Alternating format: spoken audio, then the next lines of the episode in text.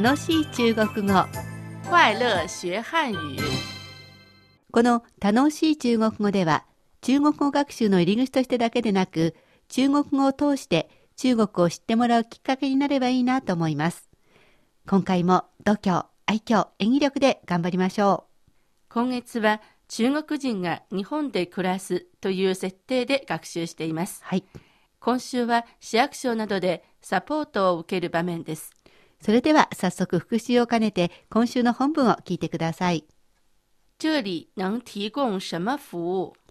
ここで何をしてもらえますか？主要是向外国人介绍一些交流活动，主に交流イベントなどをご案内します可以帮忙翻译吗？通訳もしてもらえますか？只要是在市政府内都可以。市役所内ならお手伝いします比如说例えば入学手续等等。学校の手続きなどです。大丈夫ですね。えー今回は学校の手続き、入学手続きというふうなことをやりましたけど、補充単語として、えー役所などで出てきそうないろいろな単語を勉強していきたいと思います。えーまずは健康保険というのがありますけれど、健康は中国語で健康，健康，漢字で書くと全く一緒です。保険は保险，保险，この保険の保支援も漢字で書くと同じ保険と書くんですが、保険の件が簡体字になっていますので気をつけてください。健康保険はさっきの健康とこの保険を続けていますので、健康保险，健康保险，健康保険の手続き、健康保険手续。というふうになります。えーこの他にも手続き。が必要なものに、児童手当というのがありますね。まず、児童は、儿童，儿童，漢字も児童と書くんですが、児童の字という字が簡体字になっています。えー下の足だけのようなところになりますので気をつけてください。r ちょっと下を巻いて言ってみてください。手当なんですが、こんな風に言います。补贴，补贴，補は補うという字ですね。補給の補という字の簡体字です。はいそれから、手は貼るという字ですね。足りないところを補うといった意味の手当になります。えーですから、児童手当は、儿童补贴，儿童补贴，えーそれから公営住宅の手続きなども市役所でしてくれるようです。公営住宅はこんな風に言います。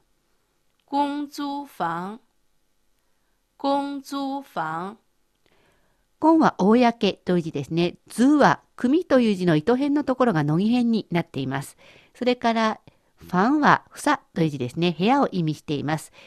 公営住宅は公通ファンというふうなことになります。えーそれではもう一度本文を練習していきましょう。ここで何をしてもらえますか？中国にするときはここでまず言います。えー何を、つまり何のサービスをしてもらえますか？ということで、何のサービスを提供することができるか？ここで何々することができる、提供することができる、何のサービス？この順番になります。这里能提供什么服务？主に交流イベントなどをご案内します。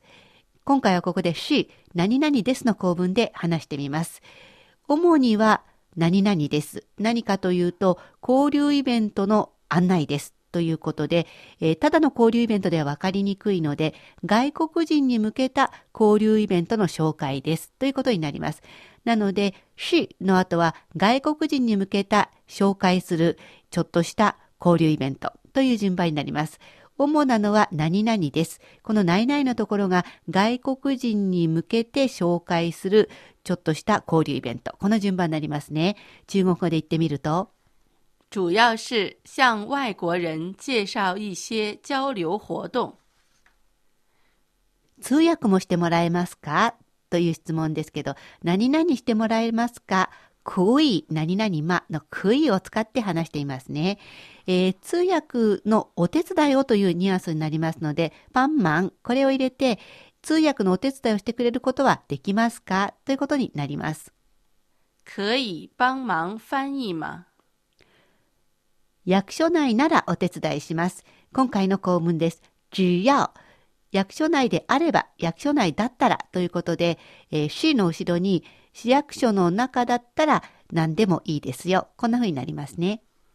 只要是在市政府内都可以。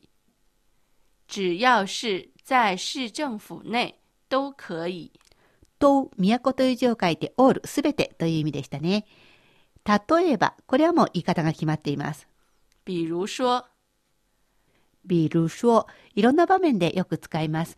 また中国語を話していてよくわからないときは、比如说と言って具体的に何かを話してもらうとわかることがありますので、使ってみてください。学校の手続きなどです。えー、学校に、まあ、入学するというか編入も含めて中国語では入学入学という言葉を使います、えー、入学の手続きなどなど入学手續等々大丈夫ですねそれではここからは中国事情を紹介していきたいと思います、えー、シェートにいろいろ聞いてみたいと思います、はい。今回は、まあ、市役所がテーマで、えー、健康保険や児童手当なんていう単語が出てきましたけど、中国にも健康保険や児童手当はありますか？もちろんあります。はい、中国の健康保険、うん、いわゆる日本の健康保険にあたるものは医療保険ですね。うん、で都市部には医療保険がありましてで農村部にはまた強制的じゃなく自分から加入するえー、保険があります。なるほど。あのこれほとんどの人が入ってるんですか、えー、最近加入率が増えています。児童手当っていうようなものもありますか？そうですね。中国には一人っ子政策を実施してますよね、はい、一人っ子手当っていうのがあります。うん。つまり二人目を産まないことに対して、まあ、手当がもらえるっていうことですね。はい、はい。